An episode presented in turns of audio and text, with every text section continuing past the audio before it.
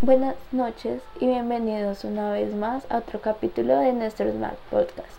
El día de hoy estaremos hablando sobre la situación que está pasando en Colombia con respecto a las protestas y cómo los medios de comunicación, tales como los radios, las noticias o las redes sociales, se han encargado de manejar y difundir esta información. Para iniciar, escucharemos los diferentes puntos de vista de los ciudadanos colombianos sobre la situación colombiana actual y cómo los medios de comunicación se han responsabilizado de mostrar a los televidentes esta información.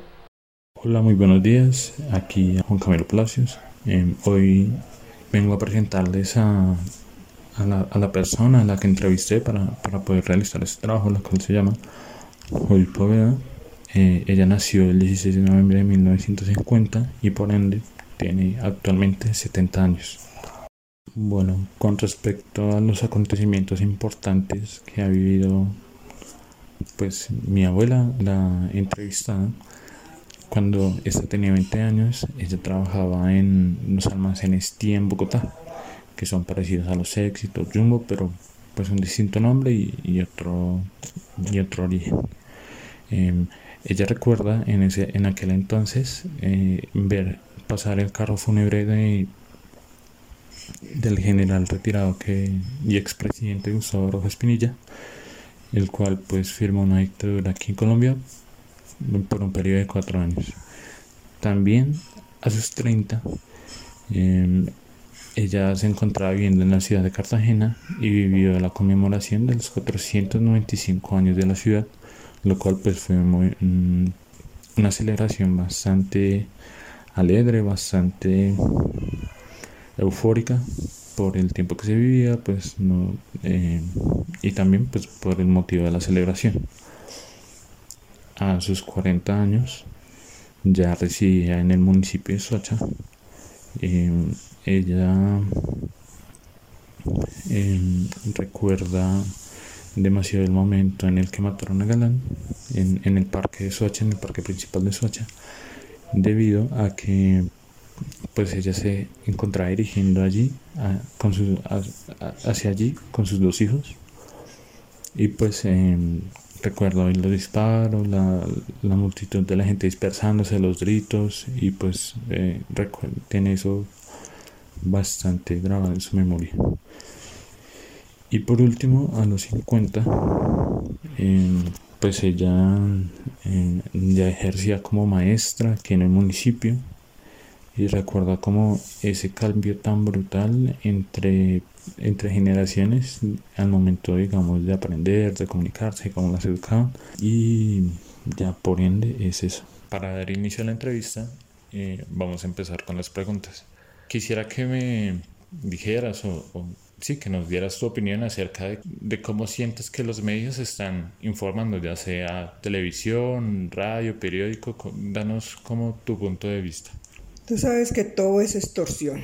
Los, los medios de comunicación extorsionan todo, eh, la prensa lo mismo, todo no pueden decir nada de verdad porque en realidad como eso es pago por la misma política, entonces ellos no pueden decir e informar lo que está pasando en el país y me parece injusto que, que no se pueda hacer nada, que en este país todo se viene Vamos a una violencia tremenda, esperamos que no se llegue a hacerlo del Perú, lo de por allá de otro país, que ellos sí en realidad pelean por lo justo y, ellos son justos en, en, ir a conseguir lo que es. Aquí en este país nosotros no, no, no, no hacemos nada, somos muy, como muy pasivos y los que están formando la, la guerra, los que están eh, metiéndose a todo, son gente que está para mí hay gente que está paga, hasta, la misma policía, el mismo yo creo que está paga por la, por la política para que ellos hagan esos desmanes que están haciendo.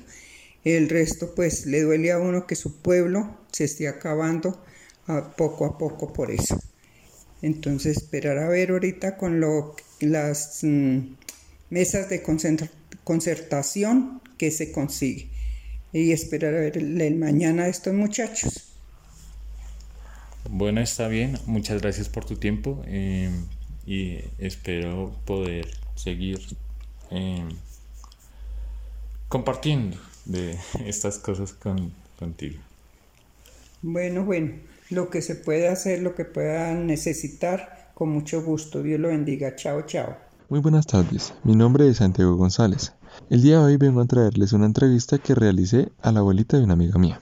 Su nombre es Nancy Rodríguez. Nació el 23 de julio de 1953. Su edad actual es de 67 años de edad. Nació en Icononso, Tolima. Ella me comenta que en el año 1970 tuvo su primer hijo a los 17 años. Tuvo su segundo hijo a los 18 y su última hija fue a los 32 años. En el año 1954 sucedió lo de los partidos conservadores y liberales, por lo que ella con su familia participaron y eran buscados. Ella me comentaba que les tocaba esconderse en las casas debajo de los muertos, para que así no los encontraran.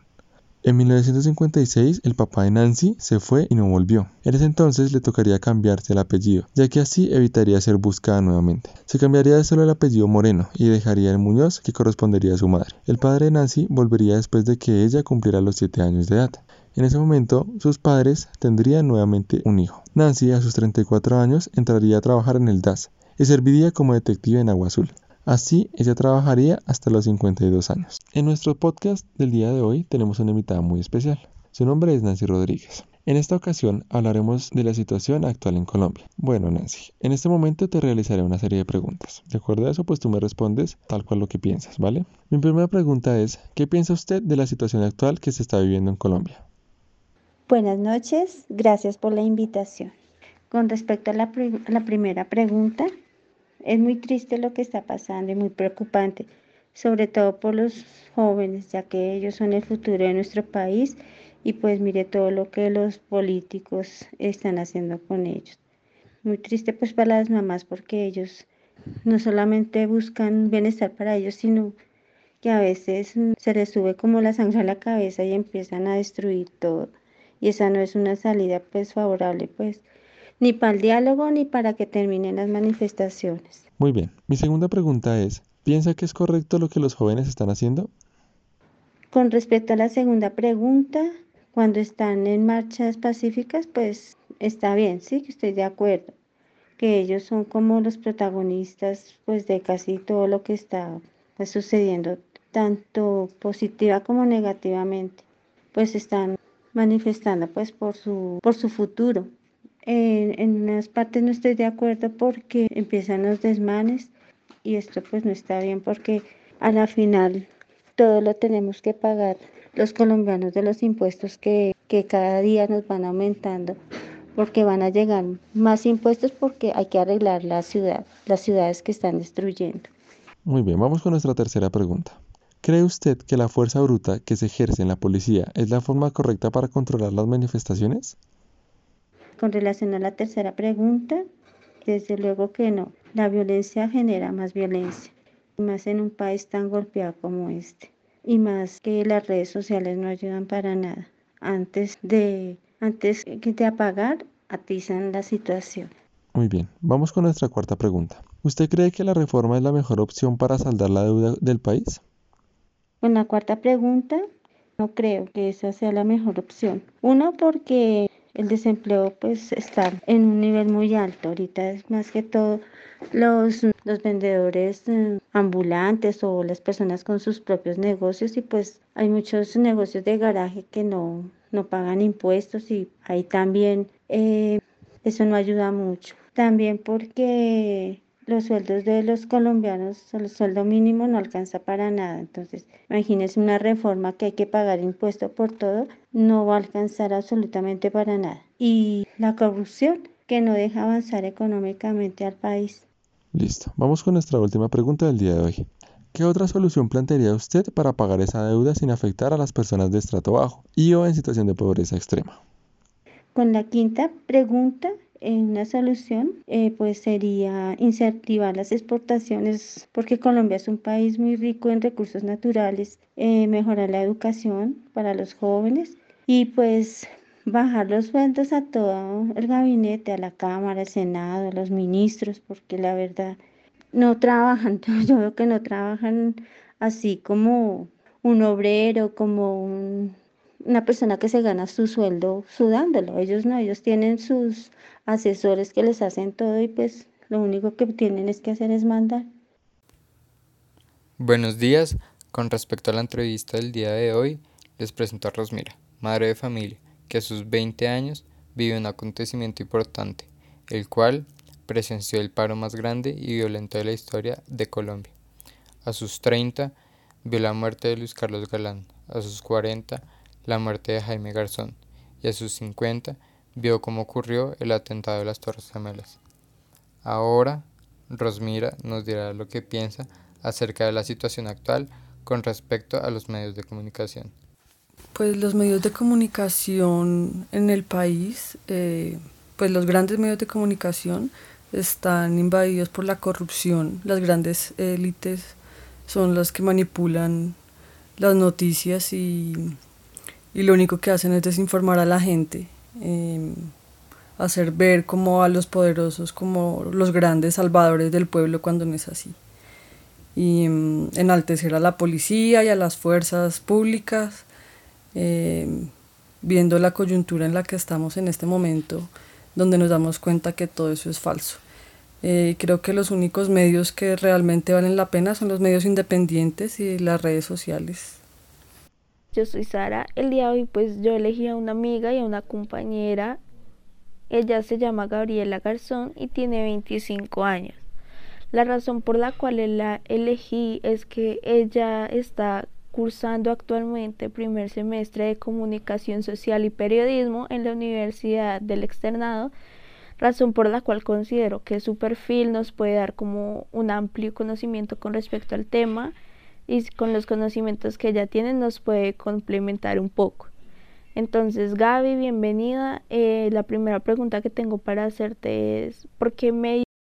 Muchísimas gracias por tu invitación, Sara. Bueno, eh, a raíz de todo lo que ha venido pasando en Colombia, por todos los paros y pues la problemática actual, yo he optado por informarme mediante dos medios que pues yo diría que son prácticamente opuestos. El primero es los medios masivos, como lo es Caracol más específicamente, mm, porque considero que me, me, atrae de algún modo también analizar la forma en la que ellos presentan la información, la forma en la que ellos redactan la noticia y la presentan al público. Pero asimismo, eh, pues eh, mi otro medio por el que me informo son las redes sociales, la verdad. Eh, actualmente pues han sido bastante fomentadoras de un periodismo independiente que tampoco podemos dejar a un lado. Además de que pues es, es, el medio más fácil para mí, para mí que soy joven y que pues tengo como un dispositivo al que accedo a la información demasiado rápido. Entonces, eh, entonces las redes sociales han representado para mí esa forma de llegar a la información un poco más rápido, sin embargo soy consciente de que eso requiere un grado de responsabilidad debido a que pues muchas veces me puedo encontrar con información falsa o sacada de contexto. Eh, más sin embargo, como dije al principio, esta ha sido mi manera de ver toda esta coyuntura desde diferentes puntos de vista observando no solo lo que pasa de un bando, sino también lo que pasa del otro. Entonces sí, esos serían mis dos medios de comunicación por los cuales obtengo la información. Sí, claro, digamos que dentro de todo lo que tú dices, estoy totalmente de acuerdo contigo. Eh, actualmente hay muchos medios de comunicación y es nuestro deber informarnos bien, saber qué noticias son veraces y cuáles no. Totalmente de acuerdo contigo. Y la segunda pregunta que tengo para ti es cómo crees que los medios de comunicación, pues que estás viendo, están manejando esta información, cómo la están repartiendo, qué piensas de pronto sobre la censura o sobre si son medios como lo dije anteriormente, considero que los dos medios de comunicación por los que me informo son completamente opuestos y por eso mismo eh, la información o la forma en la que se presenta la información resulta también muy distinta. Digamos que por un lado los medios de comunicación masivos eh, siento que deben replantearse su labor periodística porque hay una clara molestia por parte de sobre todo la juventud, debido a la forma en la que ellos están presentando la información. Tal vez el problema no es que no presenten ciertas cosas o que caigan en la censura, sino el problema en realidad radica en el manejo que se le da a la noticia. Es por esto que hemos visto titulares como ciudadanos enfrentados con indígenas, como si los indígenas no fueran ciudadanos. Eso es un pequeño ejemplo de a veces la forma en la que nos están presentando la información que claramente me parece bastante preocupante por precisamente lo masivos que son y la cantidad de personas que ven o que deciden informarse mediante ellos. Por otro lado, eh, las redes sociales considero que están tomando mucha fuerza y esa fuerza es positiva Em, porque como ahorita pues te mencionaba, actualmente mediante las redes sociales se está prestando para un periodismo independiente que tal vez no, no habíamos visto tanto antes. Y ellos presentan una forma innovadora y bastante centrada muchas veces de presentarnos lo que está sucediendo. Considero que mm, con el tiempo este tipo de medios van a tomar muchísima más fuerza si de hecho los medios masivos no se replantean lo que, lo que están haciendo, puesto que la sociedad misma va a buscar otras formas de, de informarse, sino es que ya lo están haciendo, porque los mismos jóvenes, de hecho, suelen deslegitimar mucho lo que nos presentan en la televisión. Entonces, qué bueno sería que todo lo que se le presenta a la audiencia esté basado sobre todo en una objetividad.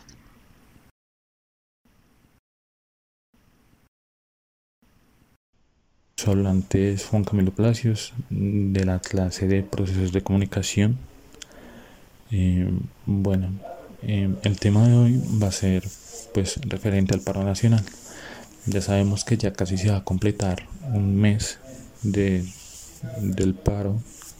Eh, esto empezó el 28 de abril, un miércoles, donde pues la, el pueblo quería mostrar su inconformismo con respecto pues al gobierno, ya que este presentó una reforma la cual fue la que la que rebasó el vaso y hizo que pues que todo este pueblo se, se movilice para poder tumbar esa reforma o lograr que se cambie.